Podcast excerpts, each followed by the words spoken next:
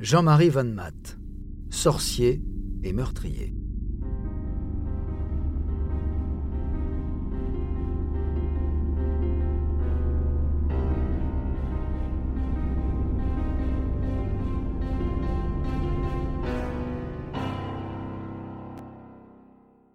Le 14 février 2000, dans un petit village de l'Aveyron, une femme de 36 ans et sa belle-fille de 12 ans sont retrouvées mortes dans une des chambres de leur maison, tuées sur le coup d'une balle dans la tête.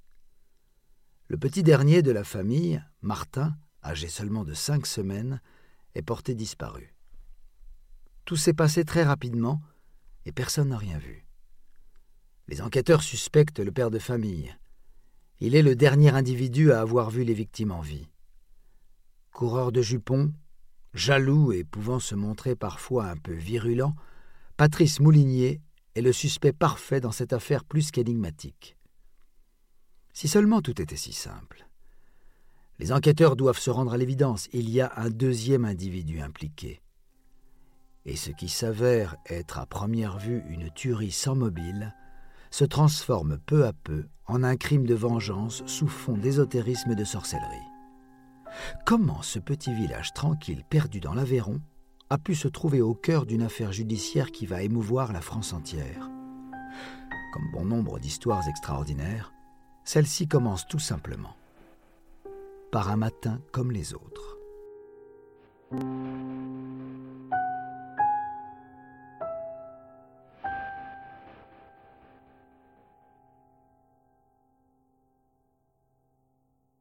Ce lundi 14 février, Morgane, 12 ans, et Manuela, 36 ans, partagent tranquillement un petit déjeuner.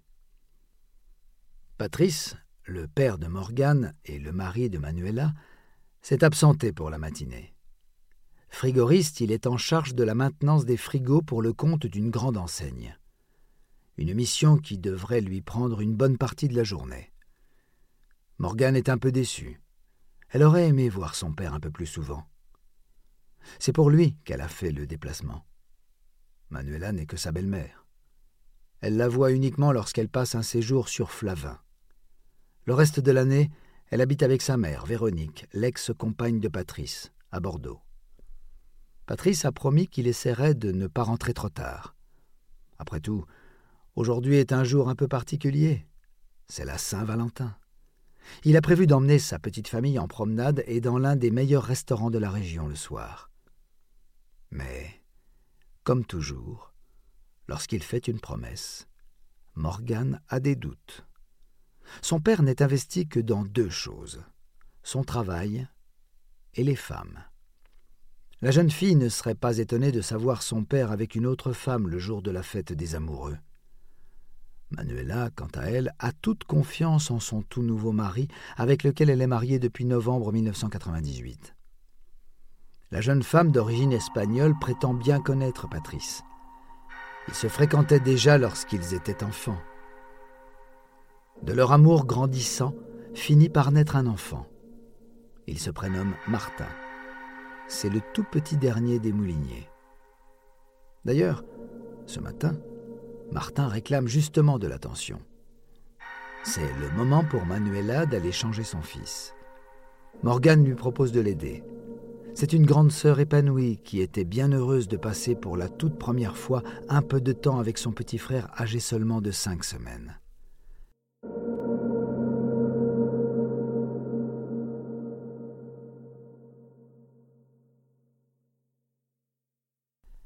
Il est 9h30, et voilà un petit bébé comblé, bien propre, bien nourri, et qui se repose dans son berceau dans la chambre du couple.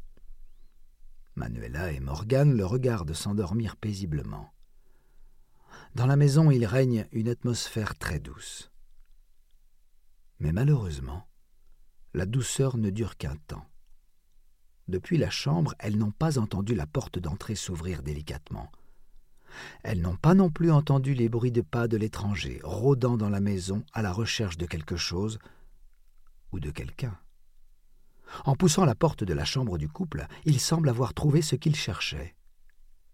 L'étranger n'est pas venu seul. Il est accompagné d'une arme à feu. un fusil 22 longs rifles qu'il a la fervente intention d'utiliser. Le canon est rapidement pointé en direction de Manuela. Elle n'a pas eu le temps de se retourner pour voir le visage de l'homme qui s'apprête à l'abattre. Le coup part et l'atteint en pleine tête. Morgane, abasourdie, voit sa belle-mère s'effondrer. Du sang est projeté sur son visage. Elle n'a pas été préparée à assister à une telle violence. Elle se retourne, dévisage à peine l'homme qui vient d'abattre froidement sa belle-mère. La jeune fille de 12 ans est la cible suivante. Elle se protège, désespérément le visage avec les mains, mais rien n'y fait. Morgane rejoint sa belle-mère dans la mort. Son petit frère devrait connaître le même sort d'un instant à l'autre. Finalement, ce ne sera pas pour tout de suite.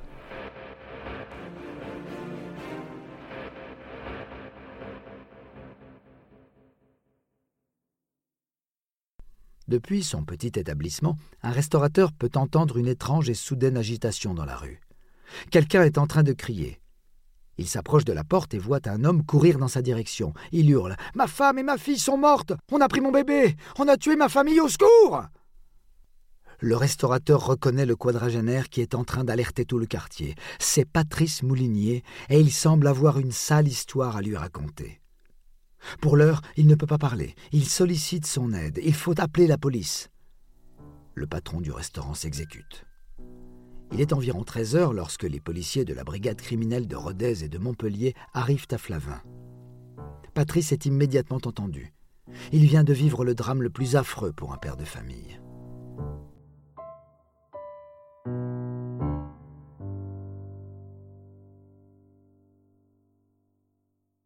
Il est 11h50 lorsque Patrice Moulinier rentre chez lui.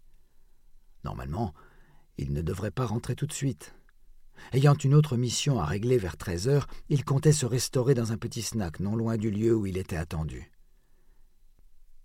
Il a, malgré tout, voulu faire une surprise à sa femme et à sa fille en rentrant entre ces deux rendez-vous, à midi.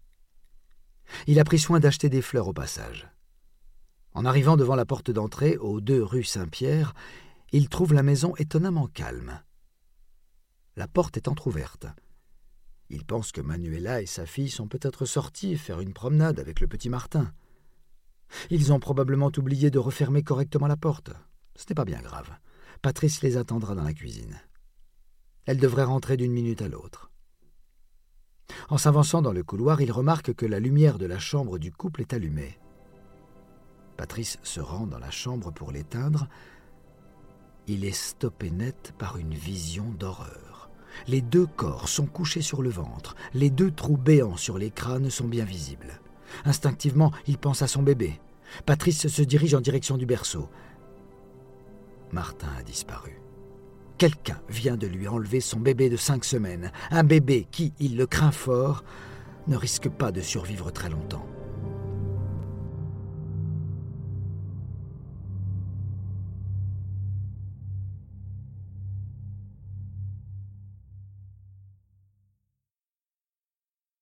C'est ce que pensent également les enquêteurs. Les recherches s'annoncent particulièrement compliquées. Ils n'ont aucun indice. La scène de crime laisse penser que la personne connaissait très bien ses cibles. Il était venu avec un objectif précis en tête. La porte n'est pas fracturée, aucun objet n'a été volé, et il n'a fallu que deux coups de feu pour en finir avec Manuela et Morgan. Mais pour quelle raison? Le mobile du crime est une véritable énigme. Ils auront bien le temps d'y réfléchir lorsqu'ils arrêteront le coupable. Pour l'heure, le temps presse. La vie de Martin est en jeu. Patrice Moulinier a remarqué que le petit sac de voyage utilisé pour la maternité a disparu. Cet indice ne veut pour le moment pas dire grand-chose. Le ou la coupable avait peut-être l'intention d'y mettre Martin pour se débarrasser plus facilement du corps. Les autorités locales mobilisent plus de 60 hommes. Parmi eux se trouvent des équipes cynophiles et des plongeurs professionnels sillonnant tous les points d'eau de la région. L'affaire du petit Grégory est encore dans toutes les mémoires. Et si le petit Martin avait été lesté dans son sac pour mieux couler au fond de la Brianne, la rivière qui traverse Flavin? Patrice Moulinier vit désormais dans l'angoisse. En arrêt de travail, il passe toutes les journées enfermé dans son salon. Il dort sur le canapé. Se rendre dans cette chambre où ont été tuées sa femme et sa fille est impossible pour lui. Chaque nuit, il est tenté par l'image de leur cadavre. Chaque minute, il redoute que le téléphone ne sonne pour lui annoncer la découverte du corps de Martin. Ce n'est pas le téléphone qui sonnera, mais sa porte d'entrée. Les gendarmes sont venus le chercher. Patrice apprend qu'il vient d'être mis en garde à vue. À la gendarmerie, on l'interroge sur le trou dans son emploi du temps au moment du meurtre. Patrice est incapable d'expliquer ce qu'il faisait précisément durant cet intervalle de 1h30. Et personne n'était présent pour témoigner en sa faveur. Les enquêteurs trouvent son comportement très inapproprié. Il semble froid et distant. Les circonstances du meurtre laissent à penser que Moulinier pourrait être le coupable. Les villageois ne le connaissent que très peu finalement. Les heures passent, et les hommes de la gendarmerie de Rodez commencent à avoir des doutes. Qu'est-ce que Patrice aurait pu faire du corps de l'enfant? Pourquoi avoir enlevé son propre fils? Vers 19 heures, après plus de cinq heures d'interrogatoire, le père de famille donne enfin une information. Quelques semaines avant le double meurtre, il a reçu l'appel d'une ancienne connaissance, Jean-Marie Van Matt. La suite du récit prend des dimensions particulièrement mystérieuses. Jean-Marie Van Matt contacte Patrice pour lui apprendre le décès de son épouse, Simone. À 50 ans, elle vient de succomber brutalement à un AVC. Patrice essaye de consoler son vieil ami, mais Jean-Marie est inconsolable. Il pleure longuement avant de changer brutalement de ton lorsque Patrice lui annonce que tout va bien pour lui et qu'il vient d'avoir un bébé avec sa nouvelle compagne. Van Matt lui évoque un vieux pacte qu'ils ont conclu ensemble à une époque où Patrice, Jean-Marie et Simone constituaient une sorte de ménage à trois. Simone aurait fait un serment, celui de retrouver son mari Van Matt dans la mort. Pour cela, Van Matt devait libérer l'âme de sa femme. Patrice dit ne plus avoir eu de contact avec cet homme rencontré une fois lors d'un salon de lévrier qu'il présidait lui-même. Il ne comprend pas non plus le sens de ce pacte. C'est une véritable énigme ésotérique. Les policiers pensent que cet appel a certainement un rapport avec le double meurtre. Les recherches s'intensifient, un appel à témoins est lancé. Quelqu'un a certainement vu ce Van Matt dans la région.